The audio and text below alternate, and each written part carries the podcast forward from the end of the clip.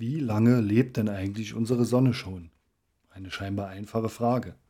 Da gab es die einen, die haben gesagt, da brauchen wir nur in der Bibel nachzugucken, wie lange die Erde schon da ist. Die Sonne wird wohl genauso alt sein. Das werden so ein paar tausend Jahre sein. Altes Testament, bis heute gerechnet, sagen wir mal so knapp 6000 Jahre. Es wurde sogar ein genauer Tag genannt, an dem die Welt entstanden sein soll. Morgens um neun in Babylon. Also Babylon war schon vorher da. Sie merken schon, ich nehme das nicht ganz so ernst.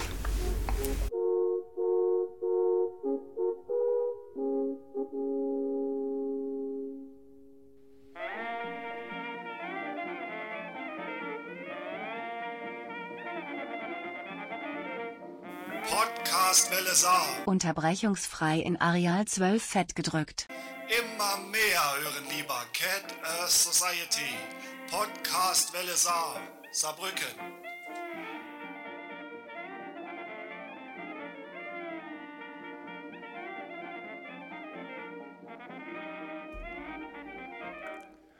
Herzlich willkommen zur 29. Folge des Cat Earth Society Bücherclubs. Hallo Kuba, mein alter Podcast-Kumpel. Leider kann Kuba heute nicht bei uns sein. Er ist erkrankt, schlecht bei Stimme, hat sein Möglichstes versucht, hat den ganzen Tag Mundspülung um Mundspülung gemacht, verzweifelt gegurgelt, der Stimmbandgymnastik gefrönt, aber es hat leider bei allem persönlichen Einsatz nicht gereicht.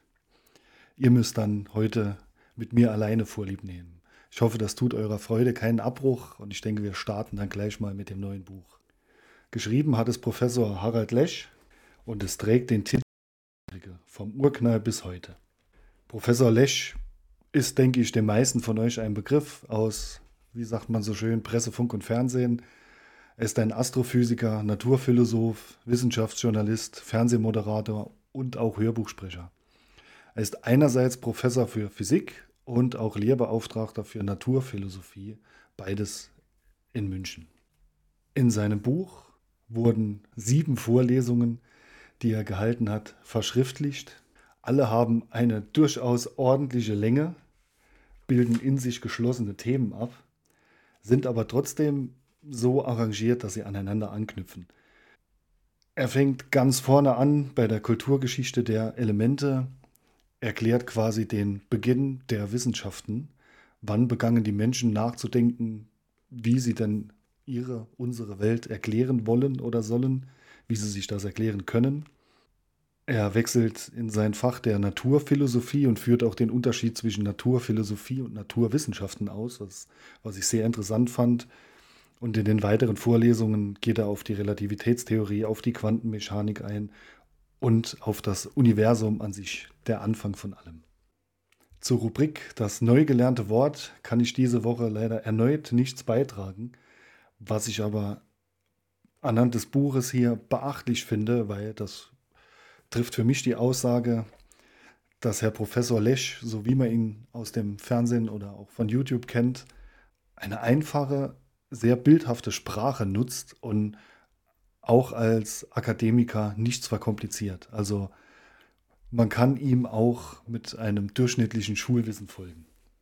Bewerten möchte ich das Buch mit vier Katzenköpfen, auch wenn es mich manchmal an meine intellektuellen Grenzen gebracht hat. Also ich musste die eine oder andere Pause einlegen, um dann im Kopf wieder frei zu werden und das Thema dann fortzusetzen.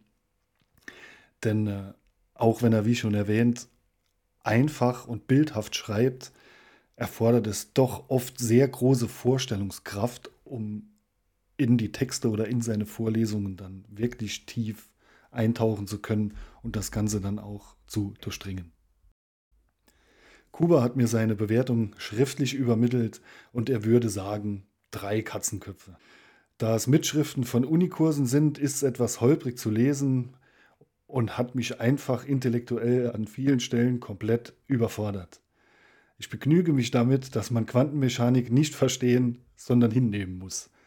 Das ist eine Erkenntnis aus dem Buch, die ich auch mitgenommen habe. Denn äh, da wird es dann intellektuell nicht nur für Kuba, sondern auch für mich, also für uns beide äh, durchschnittlich gebildeten, dann schon recht hart, da Herrn äh, Professor Lech noch folgen zu können.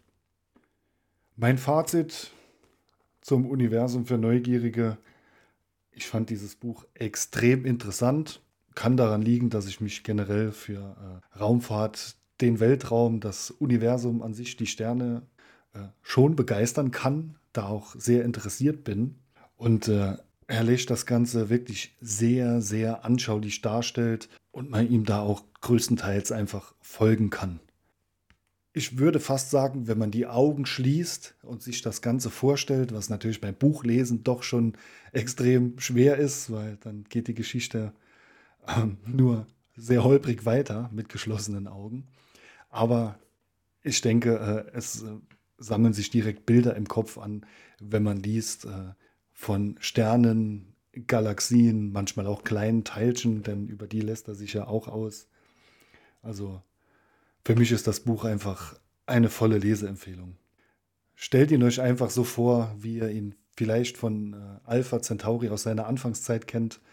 Ähm, ich muss, wenn ich daran denke, äh, verschmitzt lächeln, denn äh, neben Bob Ross und seiner verrückten Malkunst war das die von mir meistgesehene Sendung des Nachts nach der Heimkehr vom Ausgang in jungen Jahren. Also da äh, lief sehr oft Alpha Centauri und äh, aus dieser Zeit habe ich, glaube ich, etwas von der Faszination der Naturwissenschaften und des Weltraums mitnehmen können. Im Buch gibt es, wie schon gesagt, sieben verschriftlichte Vorlesungen vom Herrn Professor. Er beginnt ganz vorne mit der Kulturgeschichte der Elemente, zählt sehr viele Vordenker in der Menschheitsgeschichte auf. Ähm, auch immer wieder mal gut, diese Namen erneut zu hören, so brennen sie sich dann noch einmal öfter ein und äh, man ist vielleicht beim, beim nächsten Smalltalk auf einer Akademikerparty nicht ganz so hilflos. Also man kann zumindest mit den Namen dann auch etwas anfangen. Er legt den Unterschied zwischen seinem Fach der Naturphilosophie und den Naturwissenschaften dar. Also streng genommen ist er ja beides als äh, promovierter Physiker. Ist er auf der einen Seite Naturwissenschaftler, aber halt eben auch äh, Naturphilosoph. Den Unterschied erklärt er ganz einfach damit, dass der Philosoph die Wahrheit sucht und der Naturwissenschaftler die Wahrheit nicht suchen kann. Er kann niemals sagen, dass etwas wahr ist. Er kann nur überprüfen, ob etwas nicht falsch ist. Also den Begriff Wahrheit dürfte man seiner Meinung nach in den Naturwissenschaften nicht verwenden. Es gibt nur Theorien, die dann bestätigt werden, beziehungsweise die so bestätigt werden, dass sie halt nicht falsch sind. Als Philosoph kann er das Thema da ganz anders angehen. Der Philosoph ist immer auf der Suche nach der Wahrheit. Ähm, seit den Anfängen der Philosophie und der Philosoph hat ähm, oder beherrscht die Kunst, sich das große Ganze anzuschauen. Naturwissenschaftler können sich immer nur die engen Bereiche ihrer Wissenschaft anschauen und auch darin oft nur Teilbereiche und äh, verlieren da auch wohl oft den Blick über das große Ganze. Und als Philosoph kann er da natürlich sehr groß eintauchen, so wie man ihn halt kennt. Eine Vorlesung geht über die Einführung in die Relativitätstheorien, derer es ja zwei gibt von Albert Einstein, einmal die ähm, spezielle und die allgemeine Relativitätstheorie.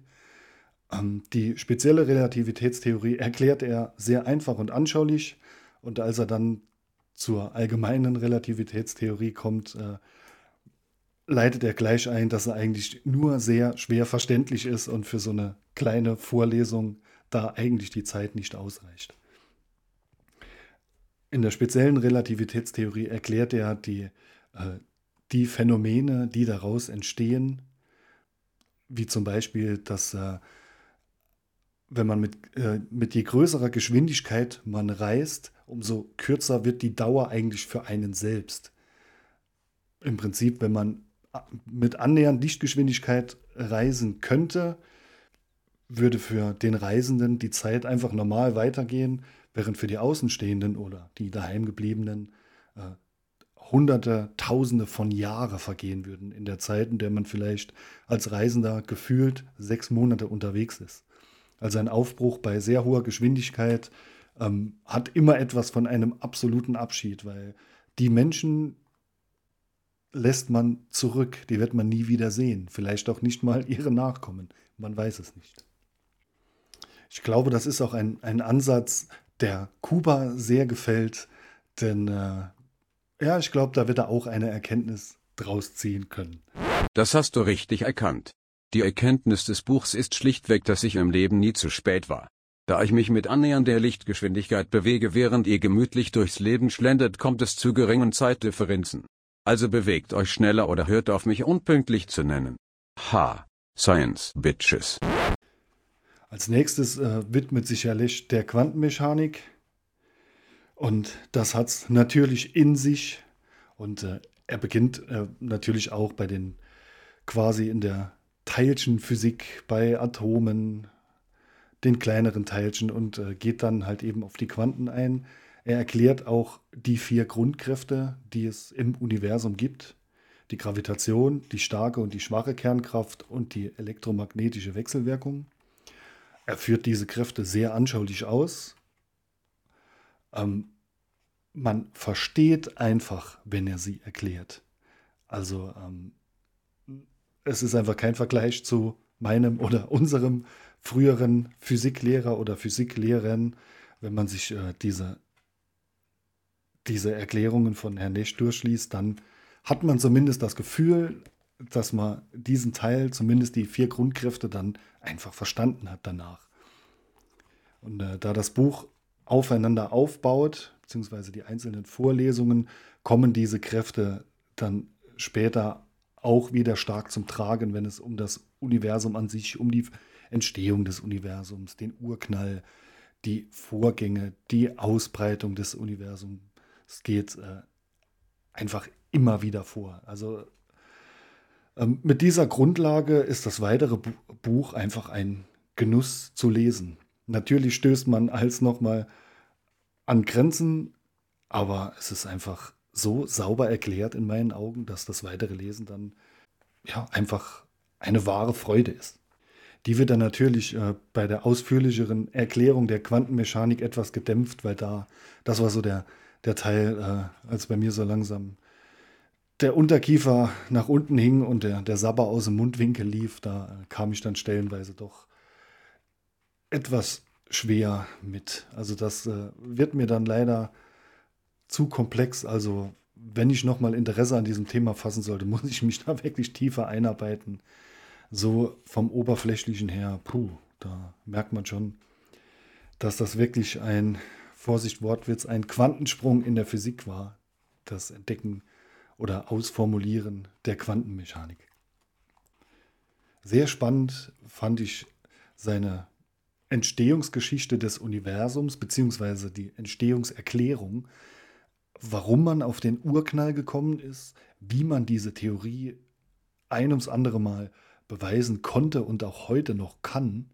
Ähm, man merkt einfach, dass er ein Philosoph ist, weil er führt ein ums andere Mal wirklich geradlinig aus, dass alles mit allem zusammenhängt. Er überblickt das große Ganze und was er gerade bei so einem großen Gegenstand wie dem Universum einfach äh, ja, eine Freude ist zu lesen. Ich kann mich da nur wiederholen. Also er erklärt da die komplexesten Sachen mit einer Leichtigkeit äh, und wirklich plausiblen Zusammenhängen, die, die einem dann einfach einleuchten, so wie er das erklärt. Also äh, man muss sich jetzt nicht als angehender ähm, Astronom fühlen nach der Lektüre dieses Buches, aber es ist einfach, äh, ich finde, es schärft das, das Verständnis äh, des Universums oder der Vorgänge darin wirklich unheimlich. Er erwähnt auch wieder, also für mich wieder, es ist leider lange her, dass ich äh, das gehört habe oder diese Vorstellung hatte, ich habe es irgendwo verloren, wie groß unsere Sonne ist. Dieser Stern, den wir relativ klein am Himmel sehen, der besitzt 333.000 Erdenmassen. Also er ist 333.000 Mal so schwer wie unser Planet. Und ich denke, das wird einem gerade bei so einem Wetter wie dieser Tage, wenn man rausgeht und sich da äh, bescheinen lässt, äh, einfach ist einem einfach nicht bewusst. Was für mich neu war und ich auch einfach fantastisch finde, ist, dass jeder Lichtstrahl, der hier ankommt, im Grunde genommen so um die 100.000 Jahre alt ist.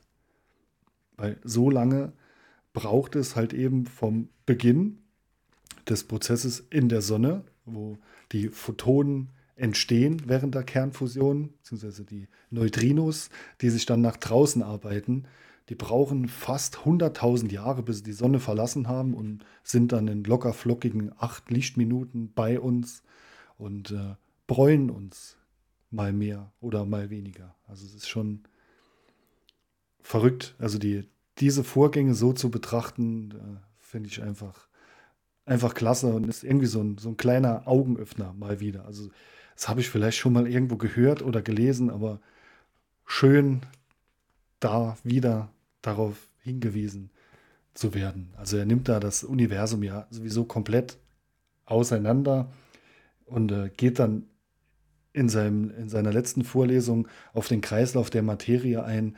Und es ist einfach, es ist total verrückt, wie da alles mit allem zusammenhängt. Also ich äh, bin immer noch etwas fasziniert. Ich glaube, man hört es mir auch an. Also ich, für mich ist das Buch auf jeden Fall eine Leseempfehlung, wenn ihr ein kleines Faible für das Weltall, die Sterne, Raumfahrt habt, ähm, ja, kauft euch das Buch und lest es. Oder ähm, schreibt uns, ich denke, ich rede auch äh, für Kuba, dass wir wie immer unsere Bücher gerne für Nachleser zur Verfügung stellen. Und wenn ihr euch jetzt beeilt mit dem Nachlesen, dann könnt ihr nächste Woche nahtlos daran anknüpfen, wenn, denn wir lesen ein Buch von einem anderen großen Kopf unserer Zeit, nämlich von Stephen Hawking, eine kurze Geschichte der Zeit. Ich hoffe, dass Kuba nächste Woche wieder bei uns ist und wir uns dann wieder über das Buch austauschen können und ich ja nicht nur einen langen Monolog führen muss. Und hoffe, ihr bleibt uns auch gewogen. Bis dahin, auf Wiederhören.